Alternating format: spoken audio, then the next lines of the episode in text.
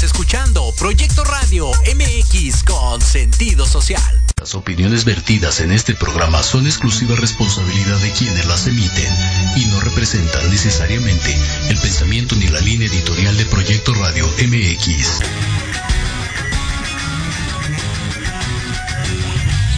Yokoso. Bienvenidos a su programa Manabu con Yuriko Sensei. Un programa lleno de tips, consejos y estrategias para todo padre, tutor o estudiante. Manabu. Porque nunca dejamos de aprender. Hashimeru. Comenzamos.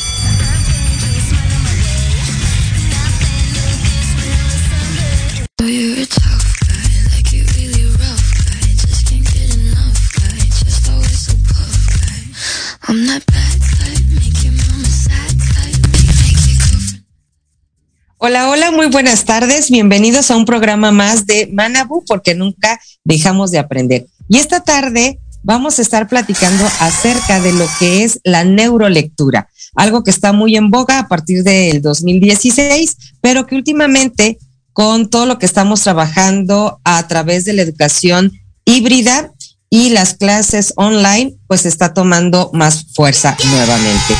Y bueno, hablar de nueva, eh, de esta forma de leer o la neurolectura hace una diferencia porque nos está especificando que tenemos que utilizar todos los sentidos, a diferencia que antiguamente nos decían es que tienes que leer en voz alta, tienes que leer en silencio, de lo que tú leas tienes que ir haciendo un resumen o una copia de una parte. Actualmente la neurolectura es toda una metodología y tiene un método específico, nos da un procedimiento de cómo tenemos que empezar a hacerlo y qué es lo que tenemos que ir haciendo. Por ejemplo, propone leer con todo nuestro cerebro. ¿Qué quiere decir? Que tú tienes que preparar al cerebro, el cerebro de tus niños, para que puedan empezar a leer correctamente. ¿Y qué significa leer correctamente? Bueno, que lo tienen que hacer de manera consciente, de manera inconsciente, utilizando los hemisferios del cerebro y tienen que hacerlo también moviéndose. Algo que me llama mucho la atención es que incrementa el movimiento incorporado a la lectura. Otro punto importante es de que la neurolectura implica que debes de tener buena respiración, buena postura y además objetivos claros. ¿Para qué voy a leer? Voy a leer para recreación, para conocimiento, para análisis, para ampliar un tema, para profundizarlo, ¿para qué? Ya teniendo ese objetivo de lectura, entonces vas a delimitar tiempos. Ya que delimitamos tiempos, entonces vamos a buscar el tipo de material adecuado para poder leer. Así que esto es nada más el preámbulo para poder iniciar con la metodología o el método específico que le actualmente está identificado como neurolectura. Y agradezco a todos los que ya se están conectando en todas las redes de Proyecto Radio MX. A Marlene López García, un saludo, muy buenas tardes. A Miguel Alejandro Miranda Cortés, muchas gracias a la maestra Ivonne Tristán, Carla Tobar hasta Estados Unidos, Daniel Alcalá Gutiérrez, muchísimas gracias. Hasta Pachuca, un saludo y un abrazo. Gracias por estar conectados aquí a Manabu porque nunca dejamos de aprender. Y bueno, algo muy importante es de que cuando nosotros queremos que nuestros niños trabajen la neurolectura, la tenemos que trabajar primero los papás. ¿Por qué? Porque ellos no van a saber qué hacer y cómo seguir el paso a paso si, no es, si nosotros como adultos no llevamos ese punto a punto que nos están manejando. Ahora, la neurolectura para muchos es más allá que una lectura rápida. Los que son abogados o los que tienden a hacer análisis de casos o periodistas, eh, comunicólogos que luego leen mucha cantidad de información, ellos están acostumbrados a realizar este tipo de lecturas rápidas. Sin embargo, la neurolectura va más allá. No es nada más leer por leer, ni leer una cantidad exorbitante de palabras por minuto. ¿Por qué? Porque la neurolectura implica que si vas a tener una lectura rápida, comprendiste no el 50 ni el 90%, comprendiste el 100% de lo que estás leyendo. La lectura rápida, entonces, es una parte de la neurolectura. Ahora, ¿cuál sería una situación en la cual tu niño, tu adolescente, tu hijo de en educación media superior necesita trabajar este método de neurolectura? Bueno, cuando va a presentar un examen y con mucha antelación nos están dando la fecha. Te están diciendo, ok, va a presentar el examen dentro de un mes y medio, dentro de un mes o tres semanas. Durante ese lapso de tiempo nosotros podemos preparar a nuestros menores para que ellos puedan estar trabajando lo que llamamos eh, neurolectura. ¿Qué van a hacer? Bueno, antes de que ellos empiecen a hacerlo, ya tenemos preparado un lugar específico con buena ventilación, con buena iluminación, con lo necesario que puede ser agua, de preferencia simple, para que no tengan distractores, que vayan al sanitario antes de iniciar la lectura y que tengan un reloj que les marque el tiempo. La neurolectura es un método que va adquiriéndose poco a poco y tenemos que ir marcando la disciplina de establecer tiempos específicos. Con los niños pequeños, si estamos hablando de preescolar, y ya están en el proceso de prelectura, tenemos que manejar tiempos de 3 a 5 minutos. Si estamos hablando de primaria baja, primero, segundo y tercero de primaria, ya estamos hablando que pueden leer entre 5 y 10 minutos. Esto es de manera diaria. Si estamos hablando de niños de primaria alta, de cuarto, quinto y sexto, lo ideal es de que por lo menos, por lo menos, se lean 15 minutos de manera diaria. Y a partir de secundaria ya podemos establecer tiempos a partir de 15 minutos a hasta una hora. Ahora, ya tenemos el lugar, la ventilación, la iluminación, tenemos el material de acuerdo al tema que van a ellos a indagar y lo que nos corresponde ahora entonces es darles un lugar donde se van a sentar de manera cómoda. No quiere decir que le vas a poner un puff, que le vas a poner un, una silla de las demasiado cómodas donde puedan ellos reclinarse. No, no, no. Va a tener que ser una silla que marque bien un ángulo de 90 grados para que la espalda esté recta, ellos tengan los pies, los dos pies en el suelo y además tengan la postura totalmente recta desde la cabeza hasta la cadera. ¿Por qué? Porque si ellos tienen mala postura, están encorvados hacia el frente o demasiado hacia atrás, obviamente no van a aguantar ni un minuto en esa posición y se van a querer cambiar, por lo cual se van a distraer. Entonces, la postura es muy importante. ¿Por qué los pies pegados al piso? Bueno, acuérdense que eh, Tony Busan es uno de los doctos en cuestión a todo lo que son mapas mentales y él menciona que para tener mayor atención lo debes de hacer en periodos cortos, pero además debes de tener algo donde fijarte. Si los niños tienen los pies volando, como se dice vulgarmente, porque le cuelgan de la silla, entonces es más probable que esté pendiente cómo mueve los pies, hacia dónde los hace, que en lo que está viendo, leyendo o escuchando. Y entonces ya tenemos silla adecuada, ventilación, lugar con luz de preferencia natural y ya después de eso ya acomodamos la bibliografía o las fuentes porque pueden ser distintas, no solamente material eh, bibliográfico, puede ser también online o libros en PDF o ebooks, ¿no? Entonces, tenemos el material y ahora ¿qué procede? Tenemos el objetivo y hay que recordárselo a los niños. ¿Qué van a estudiar o qué van a leer? Van a leer sobre, por ejemplo, las eh, jellyfish, eh, todo lo que hable acerca de estos animalitos para que ellos puedan saber qué son las medusas. Y hay diferentes tipos de medusas. Hay algunas que ni siquiera parecen medusas. Nosotros nos imaginamos las medusas, esas bolitas transparentes que traen líquido y que tienen, les cuelgan los hilitos. Sin embargo, no son los únicos tipos. Si nosotros revisamos, ya que estemos revisando el tema, vamos a ver imágenes que llamen la atención a nuestro niño, si estamos hablando de niños menores. Vemos imágenes y entonces vemos el pie de fotografía para que ellos aprendan que es un pie de fotografía que trae una información sumamente sintetizada que explica esa imagen. Vamos a ver también algún mapa para que ellos puedan entender los puntos importantes. Actualmente la neurolectura no es que tenga un libro con pura palabra o textos clasificados en párrafos.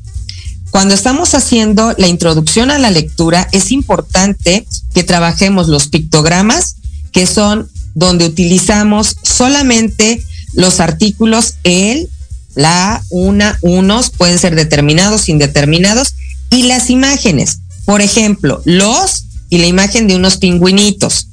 Los pingüinos y aparecen nadando. Los pingüinos nadan.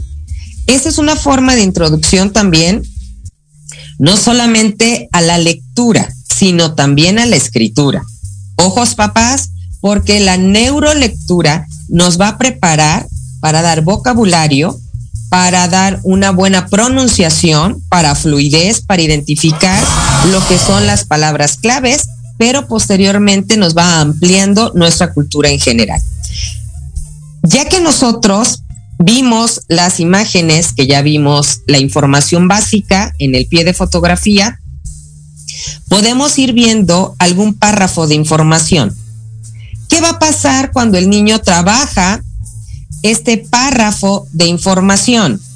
Hay un modelo que en neurolectura se llama modelo del cerebro triuno.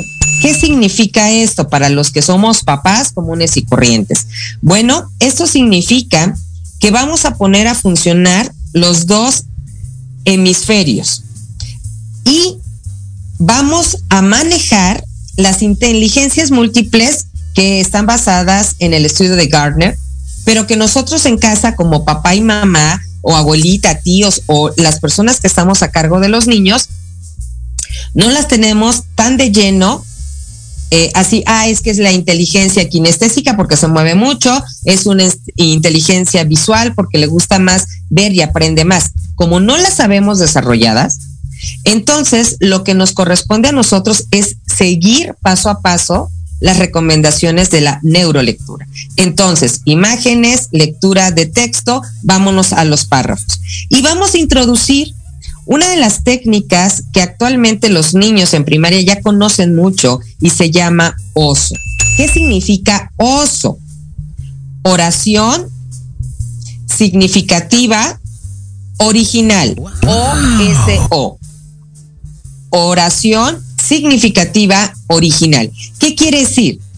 Que el párrafo que acaba de leer mi hijo no me lo va a copiar, no va a entrecomillar algo, sino que lo va a decir con sus propias palabras. En la escuela primaria los niños le dicen van a parafrasear. De lo que entendieron del párrafo, si tuvo cinco renglones, diez, quince, los que haya tenido, el niño lo lee y entonces parafrasea y escribe su oso. Una característica de esta eh, técnica es que el oso tiene que estar escrito en un renglón renglón y medio, máximo dos renglones, no más. Entonces, fíjense bien, ya vio la imagen, la explicación, ahora ya leyó el texto en un párrafo y del primer párrafo saca su voz. Eso es neurolectura, porque vamos comprendiendo poco a poco. Y entonces ya podemos darle el seguimiento para un segundo o tercer párrafo. De cada párrafo va a ir sacando su oso. Supongamos que la lectura tiene cinco párrafos, sacó cinco osos diferentes. Y ahora la tarea fue que sobre las medusas o las jellyfish, ellos hicieran un resumen. Actualmente, queridos padres, ya no son los resúmenes cuando, o como cuando estábamos nosotros en la época de la dictadura todo lo que nos dictaba el profesor era lo que escribíamos o nos decía. Subrayen en el libro de texto gratuito de la SEP todo lo que yo voy a leer, eso lo subrayan. Terminaba de leer y decía, copien y ese es su resumen. Actualmente ya no es así, papás. Actualmente se utiliza dentro de esta nueva metodología el resumen ilustrado. ¿Qué significa, papás? Porque luego nos, llegan las tareas y decimos, ¿y eso como por dónde? Y nos paramos de cabeza y no sabemos. Bueno, el resumen ilustrado para trabajar una neurolectura consiste en escribir mi oso y debajo de mi oso yo voy a dibujar uno o dos dibujos que ilustren lo que yo expliqué en mi oso. Repito, escribo mi paráfrasis del primer párrafo y después hago dos dibujos que expliquen eso que yo acabo de entender.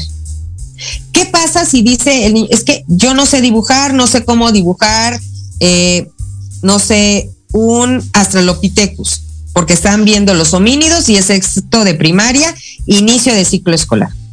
Bueno, si no pueden dibujar, pueden colocar recortes de periódico o ilustraciones que impriman de la web. Pero tienen que ser mínimo dos. Ahora, siguen con su segundo oso y vuelven a hacer la ilustración, el tercero, cuarto y quinto. Cuando ven ustedes el cuaderno de sus hijos, tiene el título, tiene una explicación que fácilmente ellos pueden desarrollarnos y las imágenes que nos pueden dar ejemplos claros de lo que se refiere la lectura que están trabajando. Entonces ya no tenemos una hoja llena de letras, letras, letras, letras o palabras que solamente de ver la cantidad de palabras decíamos, ay, otra vez leer todo eso. No. Y a la hora de repasar para un examen, pues era fatal. Es muy diferente porque ahora, con esta forma de trabajar la neurolectura y hacer resúmenes ilustrados, los niños ven, se acuerdan fácilmente y es muy sencillo que ellos a la hora de prepararse para un examen vean solamente las imágenes y te vayan dando ejemplos claros, que lo aterricen de manera práctica a la vida cotidiana. He ahí la importancia de que nosotros estemos manejando en casa la neurolectura y aplicando las nuevas técnicas o estrategias que los maestros desde hace algunos años ya estamos trabajando en el aula. ¿Qué pasa después? Vamos con el procedimiento de esta eh, nueva forma, de este método de neurolectura. Ya vimos todo lo que hay que hacer, prepararse, antes de, pero también vimos que nosotros debemos de trabajar previo y durante. Eso es durante. Eso es lo que estamos haciendo con nuestros niños cuando ya están trabajando. ¿Qué va a pasar después? De la lectura general, ellos ya trabajaron el resumen ilustrado. Ya trabajaron imágenes con explicación. Ya trabajaron párrafo a párrafo. ¿Qué va a pasar? Según esta metodología, después de haber hecho este resumen ilustrado, si no quieren trabajar un resumen ilustrado, pueden trabajar cualquier tipo de ordenador gráfico. Antiguamente, los papás solamente conocíamos el cuadro sinóptico, el mapa conceptual y ya los que nos actualizábamos un poquito el mapa mental. Pero ahora nuestros niños, no, bueno, nos dan la vuelta y nos ponen de cabeza porque es que ya terminé mi tarea. Hice un organizador gráfico y me presentan un sol radiante. O me presentan una telaraña de la lectura. O me presentan un arco iris. O me presentan un pez de Chicago. Donde ellos solamente van a notar las cosas que ellos entendieron con palabras claves. Entonces, es muy importante, si ustedes como papás no saben la tarea o no saben cómo realizar el ordenador gráfico que les están solicitando con respecto si es un peine, si es una telaraña, si es un sol radiante, pues nos pueden consultar a través de asesorías académicas Fayasaca, ya sea en Facebook, en Instagram, Twitter o LinkedIn o como Academia Manabú Kamení y también lo pueden buscar y nos pueden preguntar a través de Facebook e Instagram, porque no es una forma en la que ellos pueden trabajar actualmente. Por eso no vemos los cuadernos llenos de palabras y palabras y palabras y de cosas que dicten y dicten los maestros. Ya vemos más tablas, vemos más esquemas, lo vemos más gráfico y los niños son capaces de expresar un solo tema al ver ese ordenador de manera fluida. Eso es muy importante y es un aspecto de la neurolectura. La recomendación es que después de que ellos trabajaron algún ordenador gráfico, puedan ellos trabajar lo que son específicamente los mapas mentales recomendados por Tony Busan. ¿Qué significa trabajar un mapa mental? Bueno, dentro de lo que se conoce como superlectores, que fue una corriente que empezó hace también algunos años, un claro ejemplo fue, por ejemplo, Klausner, que fue una bibliotecaria que leía aproximadamente cuando estaba un poquito ocupada y no tenía mucho que hacer, leía seis libros al día. Imagínense, seis libros al día. Entonces, obviamente fue de las que, de las personas que más ha leído en, en, cuestión de lo que tenemos registro actualmente. Porque, por ejemplo, Agatha Christie leía 200 libros al año, es una referencia, o Mark Zuckerberg, él cada dos semanas está leyendo un libro.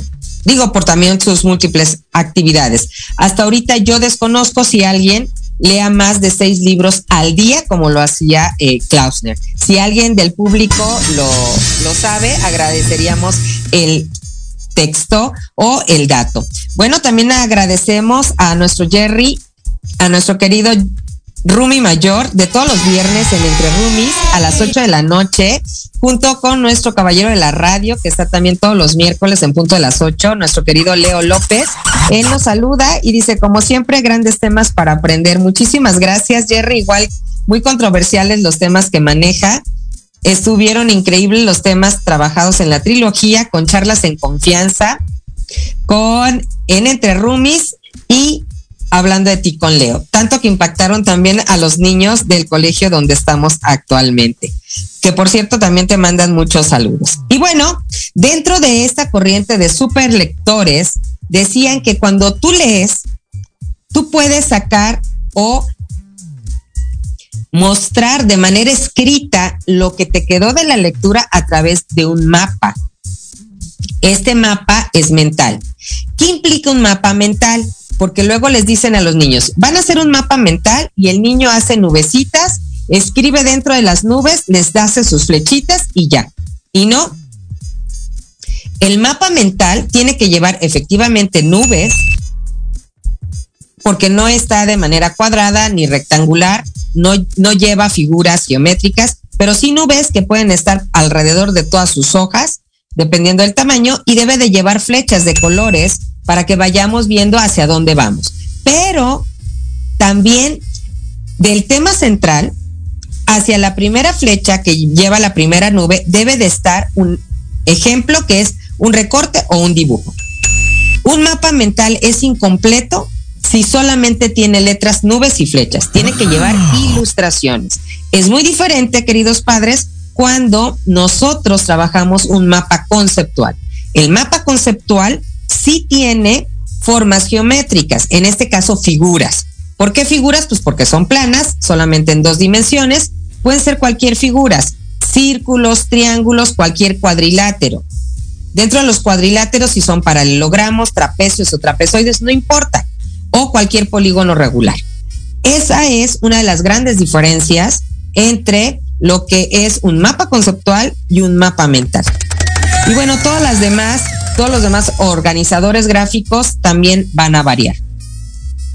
Dentro de esta corriente que también retoma un poquito la neurolectura, que era la corriente de los superlectores, nos mencionan, por ejemplo, que lo ideal sería que un niño de nivel preescolar leyera, si no son cuentos cortos, por lo menos un libro de 50, 70 hojas se leyera en dos semanas. Niño de preescolar.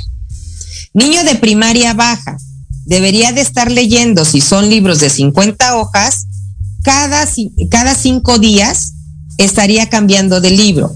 Si es primaria alta, debería de estar leyendo un libro de más de 70 hojas por semana.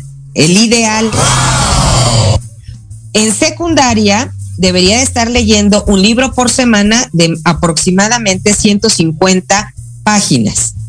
Y obviamente de prepa, pues obviamente el, el número de hojas se incrementa a 300. La vida de un lector profesional se va a ver beneficiada en cuestión de vocabulario, fluidez, manejos de diversos temas, la amplitud de capacidad para analizar y entender de manera más rápida y consciente y además va a ser capaz de ser empático con las personas que le rodean, solamente por tener este tipo de hábito que es la lectura. Y bueno, eh, Tony Busan, que es el que maneja todo lo de las eh, mapas mentales y que hacía este tipo de recomendación, él hizo un examen de lectura rápida. Y, por ejemplo, él leía 213 palabras por minuto al inicio, porque estaba acostumbrado a leer, por minuto. Y él pensó que pues era bastante rápido. Sin embargo, vio que conforme iba él poniéndose retos en cuestión de tiempos, dejó de leer las 213 palabras por minuto y las incrementó a 300. Y así las fue incrementando para ser capaz de leer eh, dentro de, de todo su bagaje cultural, leer 2.5 libros al día. ¿Cómo lo logró? Bueno, lo logró leyendo con objetivos claros. Y después de cada lectura, hacía un mapa mental explicándose él mismo qué era lo que había leído y qué le había dejado el libro. Por eso, Busan practicó la lectura rápida en casa y logró saber que el ojo puede ser entrenado, primero para leer palabra por palabra, posteriormente podemos leer en parejas de palabras, en tríos, hasta lograr ver en una sola mirada todas las palabras de una línea y ser capaz de entenderlo. Imagínense que nosotros podamos ver y así como van bajando nuestros ojos la mirada, también vamos comprendiendo de inicio a fin cada renglón de lectura. Pero ¿qué te parece si vamos a un pequeño corte y regresamos a Manabu porque nunca dejamos de aprender? Porque hay más tips para trabajar la neurolectura en casa. Regresamos.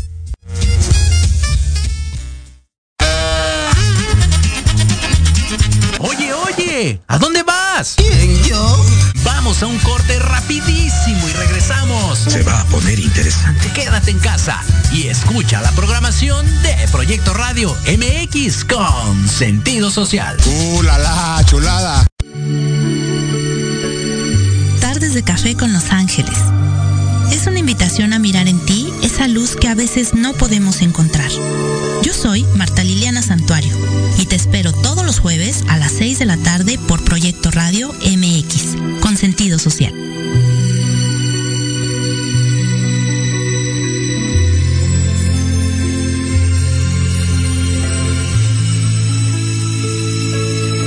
Porque de locos todos tenemos un poco, te invito a escuchar Locuras Elocuentes todos los jueves de 8 a 9 de la noche y por si fuera poco, para terminar más loco, el último jueves de cada mes no te pierdas. Sin anestesia, con el negro consentido.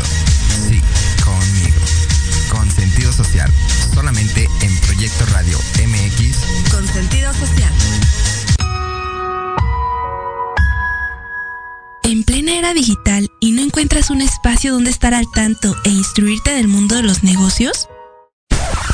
Te invitamos a escuchar todos los viernes a la una de la tarde Red de Negocios Digitales con Rosario Guzmán.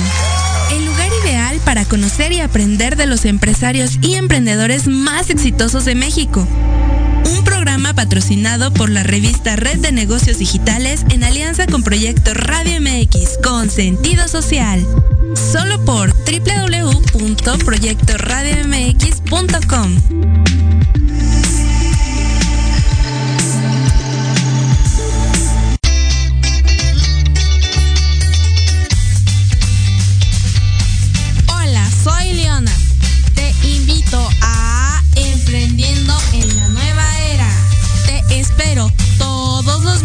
de 4 a 5 de la tarde. Excelente. Para que conozcas los nuevos nichos de negocio. Prende algo, dinero. Por Proyecto Radio MX, con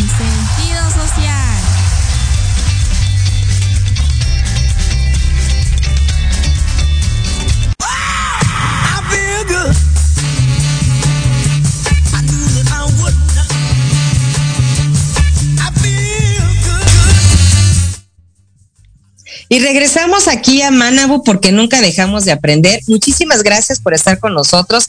Saludos hasta Toronto, Canadá, a Kira Hayasaka que ya está conectada y por los saludos ella nos menciona que allá hace un poquito de frío, ¿verdad? Todavía tienen grados bajo cero, eh, están en promedio entre 16 y 20 grados bajo cero. Y dice, es bueno aprender algo nuevo siempre. Y bueno, muchísimas gracias por estar conectados. También a mi señor padre, el señor José Masaru Hayasaka Kuwasoy, que nos está escuchando, y a mi hija Aiko, que ya está conectada. Estábamos viendo acerca de los tips y las recomendaciones para trabajar la neurolectura en casa. Y vamos con los tips específicos de Tony Busan para poder leer rápido y convertirte en un super lector. Por lo menos, por lo menos leer 2.4 libros al día para empezar estaría muy bien. Y bueno, él dice que debemos de aprender a trabajar nuestra movilidad ocular para poder ir entendiendo al yo ver una palabra, entenderla al 100% y no inventarle el final. O dos, tres, hasta un renglón. Hay que ponernos en forma para poder darle mejor oxígeno a nuestro cerebro y podamos ampliar la capacidad de comprensión y análisis. ¿Cómo nos vamos a poner en forma? Respirando correctamente, teniendo postura adecuada a la hora de leer y realizando ejercicio. Con que camines por lo menos 50 minutos al día es más que suficiente. También nos eh, recomienda él que hay que leer sobre cómo funciona el cerebro, la plasticidad que tiene, la neurociencia, qué es lo que estimula y cómo se queda activo el cerebro o cómo podemos ponerlo a descansar, porque si solamente está trabaje y trabaje y trabaje, Obviamente, todo en exceso es malo. Igual el no hacer nada también nos debilita. Y por último, él nos recomienda que se creen grupos de lectura rápida, primero en la familia. Mamá, me tengo que sentar con mi niño a leer, primero por gusto y después para que él lea frases completas. Puede leer antes de dormir, que es lo ideal, para que el cerebro quede con la última información que ha leído y la procese durante la noche que hay nuevas conexiones cerebrales. Pero lo ideal también es que durante la semana, que tiene siete días, le dediquemos, fíjense bien, de todas las horas de la semana, 35 horas deben de ser dedicadas a la lectura. Incluyen las horas que están eh, leyendo cuestiones de escolares o de trabajos o de tareas. ¿Cómo van a estar distribuidas? Por lo menos al día de esas 24 horas descansamos 8 mínimo y dentro del día tenemos que tener espacios por lo menos de 20 minutos para que se esté leyendo porque leyeron en español, leyeron en TIC, leyeron en artes, eh, y entonces vamos sumando. Y sobre eso que están leyendo, ellos nuestros niños nos tienen que platicar, nos tienen que escenificar, nos tienen que hacer un organizador gráfico, nos tienen que comentar o nos tienen que descubrir algo. Oye mamá, ¿sabías qué? Y nos tienen que dar algo que nos sorprenda. Oye mamá, ¿qué te parece si investigamos cuáles son los tipos de estrellas? Porque conocemos las que tienen cinco bracitos, pero pueden llegar a tener hasta 20 o 25. ¿Las conoces? ¿Sabes cómo se reproducen? Bueno, ese es un tema de interés para los niños. En función de eso, podemos nosotros hacer periodos de lectura durante el día o la tarde, decir, a ver, este, adivinen, acabo de escuchar en Proyecto Radio hablar acerca de un nuevo libro. No se pierdan todos los lunes en punto de las 4 de la tarde, libreando, que hacen bastantes recomendaciones sobre libros específicos, han tenido grandes invitados, igual que en charlas en confianza todos los miércoles a las 11 de la mañana, para que los acompañen con sus invitados de lujo y también con las recomendaciones. Algo muy importante es de que si tú no le puedes dedicar al día, al inicio, obviamente, este tiempo de cinco horas, lo empieces trabajando con periodos de 15 minutos. Esto es algo muy, muy importante. Vamos de menos a más.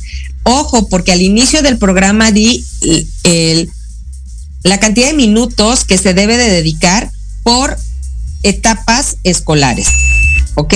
Si se te pasó, dale compartir a este video y también lo puedes volver a ver para retomar todos esos datos que ya se mencionaron para ir avanzando en nuestro tema. Y bueno, ya hemos visto todo lo que hay que hacer previo a la prelectura en esto que llamamos la metodología de la neurolectura. Ya vimos que durante la lectura tenemos que tener ciertas condiciones en nuestro contexto y a la hora de empezar la lectura. Y pasamos a las estrategias que van a trabajar los niños durante la lectura y posteriormente a la lectura. Y bueno, ¿qué es lo que va a pasar después? ¿Ya se acabó? No, porque entonces entramos a la etapa final de lo que es la neurolectura. Vamos a empezar a trabajar todo lo que son las mnemotecnias para que la memoria se empiece a ejercitar. Memoria a corto, mediano y largo plazo.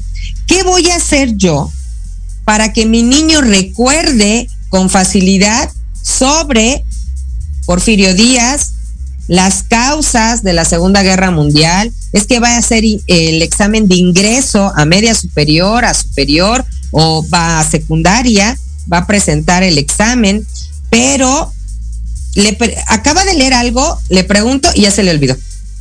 ¿Qué es lo que tengo que hacer? Aplica el método de la neurolectura, específicamente ya al final la neumotecnia. ¿Qué significa esto? Bueno, ustedes pueden trabajar que durante la lectura ellos ya vieron imágenes, ya leyeron, ya hicieron osos, ya hicieron mapas, ya trabajaron resumen ilustrado, eh, pudieron realizar algún portador de información que son diferentes a los organizadores.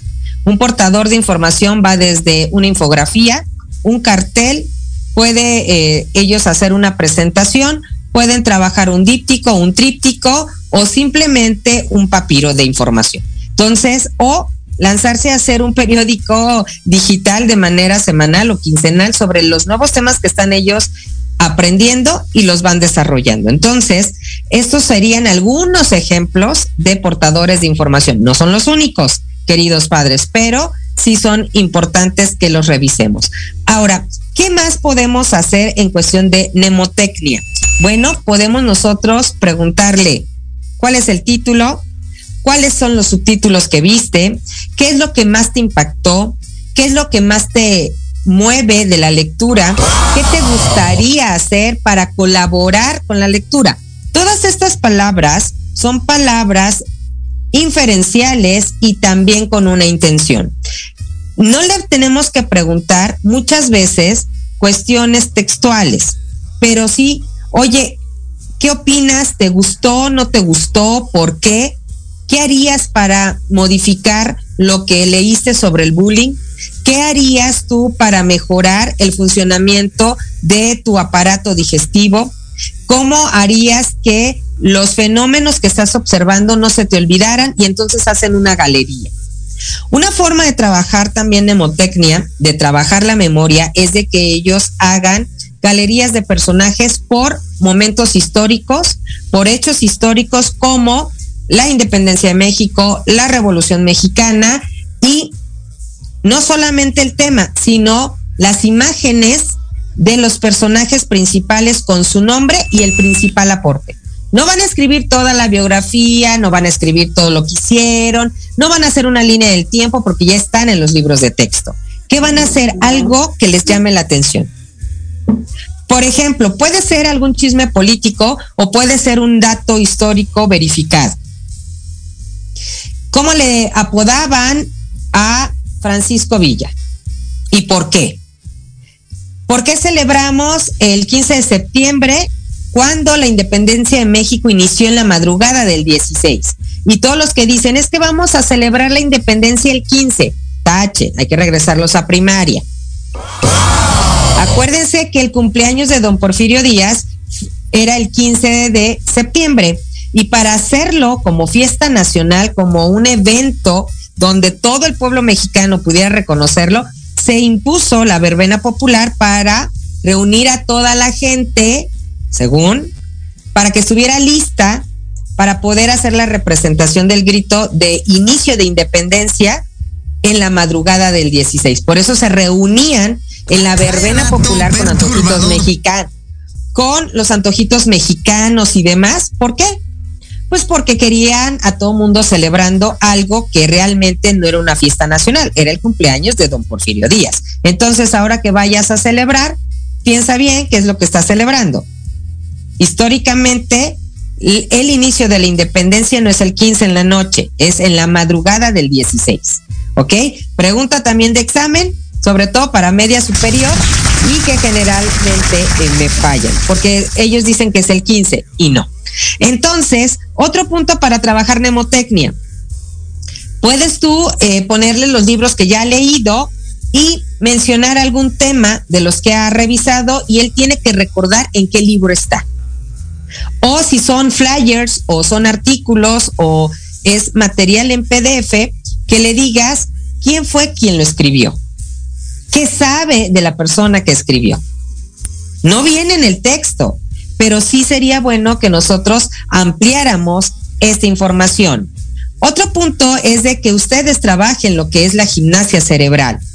Por ejemplo, movimiento de los dedos de manera alternada, que trabajen las canciones rítmicas, canciones infantiles como cabeza, hombros, rodillas y pies y todo a mover, que trabajen la famosa Macarena, que trabajen esos bailes que implican el que ellos tengan una rutina de movimientos para que puedan recordar.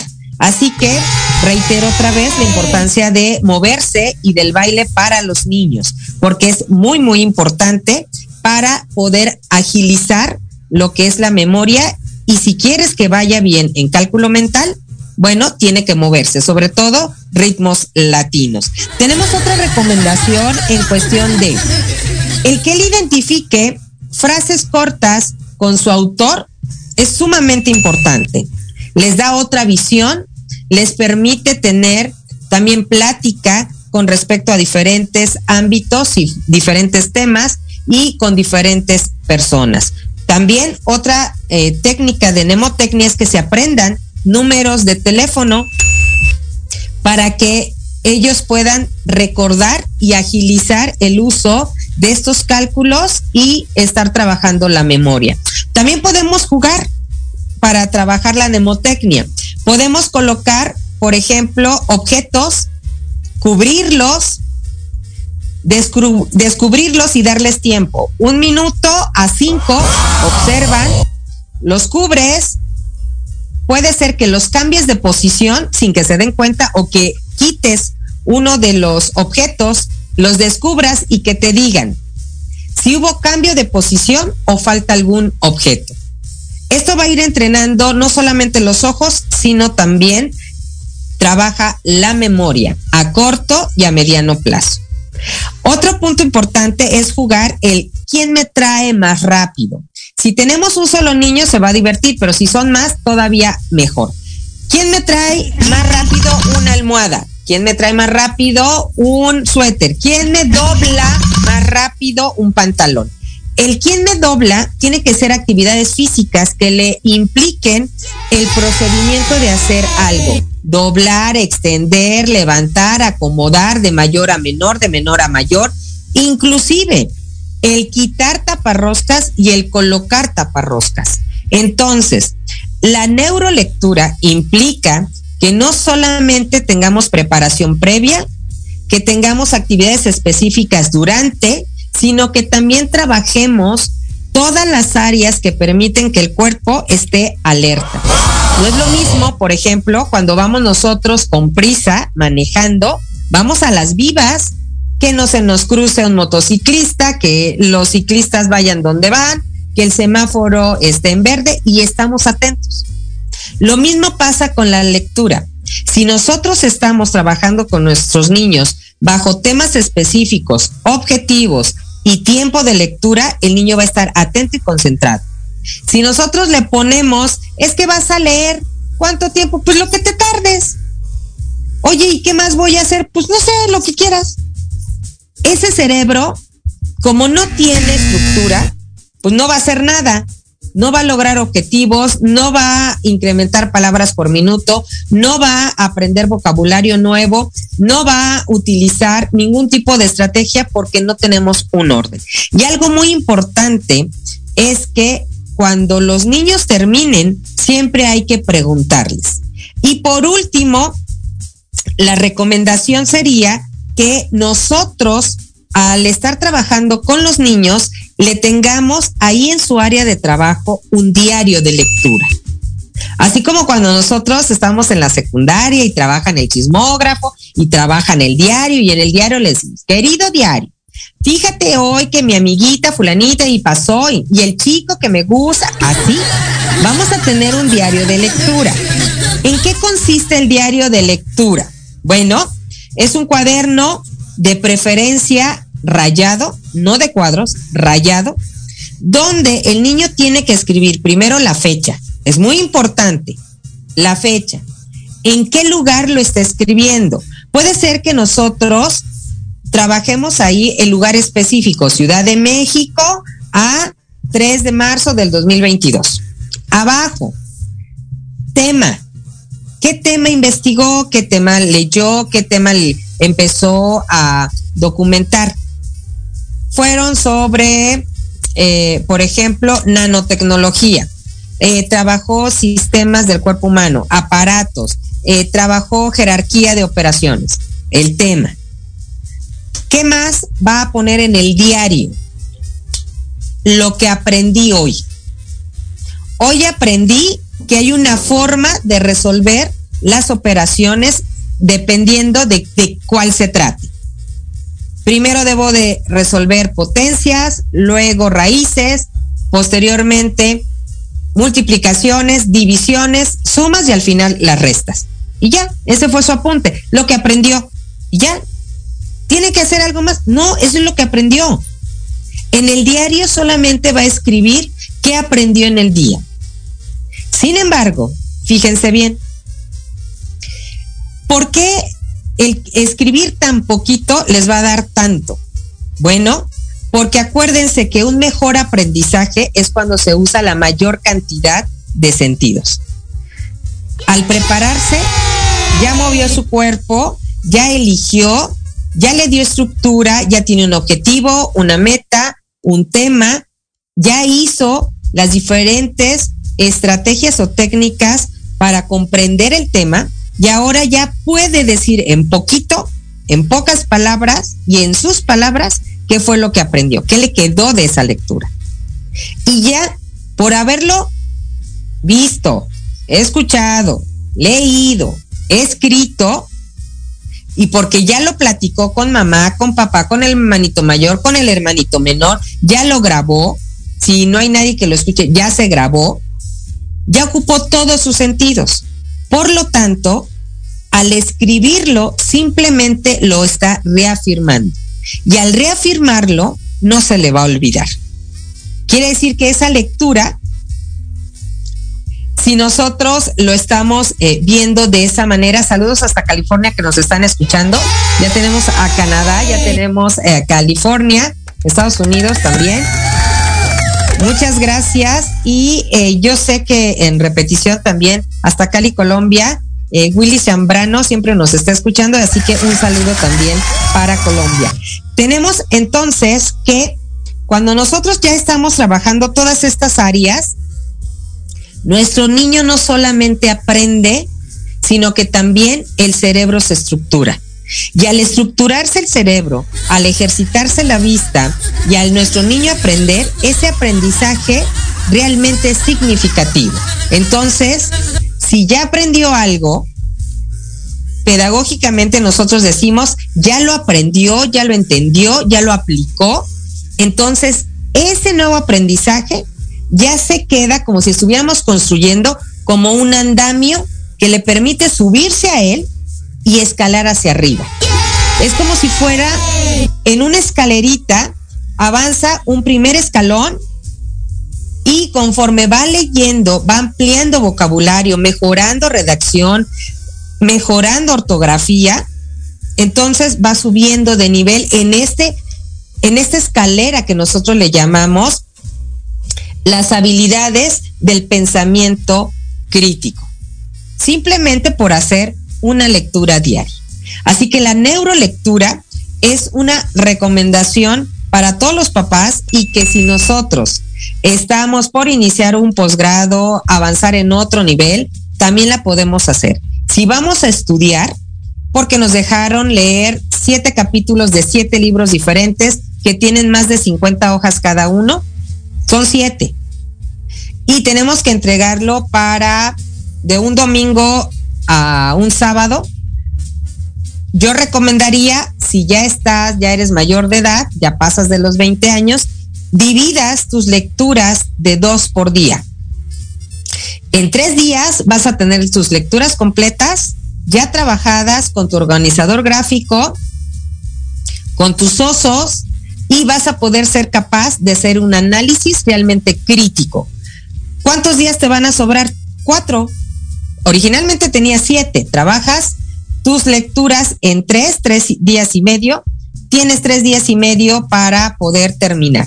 Si te dedicas trabajando media hora, lo vas a tener tu resumen o tu exposición o tu análisis o tu ensayo, lo vas a tener preparado en día y medio. Quiere decir que te van a sobrar dos días para rascarte la panza, como vulgarmente se dice, ¿no? Entonces, si nosotros organizamos para que nuestro cerebro esté en la estructura de que cada vez que leo, voy analizando y voy sacando mi propio oso, mi oración significativa original, cuando me pregunten una opinión, nosotros la podemos dar con fundamento. Y a la hora de solicitarnos, a partir de secundaria, que nos piden los famosos ensayos, vamos a hacer el planteamiento correcto del ensayo. Vamos a poner la postura que está a favor, la postura que está en contra, con sus diferentes autores, por lo menos tres, y entonces ya podemos nosotros decir estamos a favor de la primera o de la segunda y por qué, pero con un argumento real. Y entonces sacar una conclusión. ¿Por qué si estoy de acuerdo? ¿Por qué no estoy de acuerdo? ¿Y cuál sería mi propuesta? Entonces, este tipo de neurolectura nos da la estructura de lo que nosotros estamos requiriendo actualmente para todos los estudios, no solamente los básicos de preescolar, primaria y secundaria. Nos sienta las bases para tener una buena educación media superior, una excelente educación superior y bueno, no se diga más allá del posgrado o de los posgrados que ya tenemos como los postdoctorados. Entonces, sigamos esto y también trabajemos con nuestros niños. Acuérdense de seguirnos en nuestras redes sociales como Asesorías Académicas Cayasaca y también Academia Manabutan de mí, que ya va a empezar otra vez con, a petición de muchos de ustedes, con los talleres y con las clases de manera personalizada o en grupos pequeños de tres a cuatro niños durante las tardes o de manera matutina, dependiendo de los horarios que les acople más a ustedes. Y bueno, yo soy Yuriko Sensei y esta semana estuvimos viendo neurolectura y espero que hayan tomado nota de todas las recomendaciones ya sea que seas abuelita, tío, papá, tutor, mamá, investigador, alumno o simplemente un compañero profesión, eh, de profesión como son los maestros de una servidora. Yo soy Yuriko Sensei, le agradezco a Andrea, como siempre, eh, muy buen acompañamiento desde cabina en Proyecto Radio MX. Les invito a seguir con la programación de Proyecto Radio MX todos los días en punto de las 9 de la mañana hasta las 9 de la noche. Gracias y hasta la próxima semana.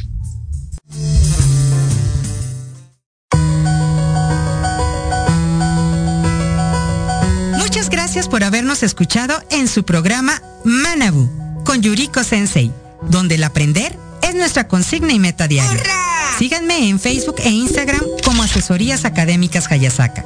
Les esperamos el próximo jueves de 3 a 4 de la tarde, aquí en Proyecto Radio MX. Y recuerda, Manabu, porque nunca dejamos de aprender. Domo arigato gozaimasu. Muchas gracias.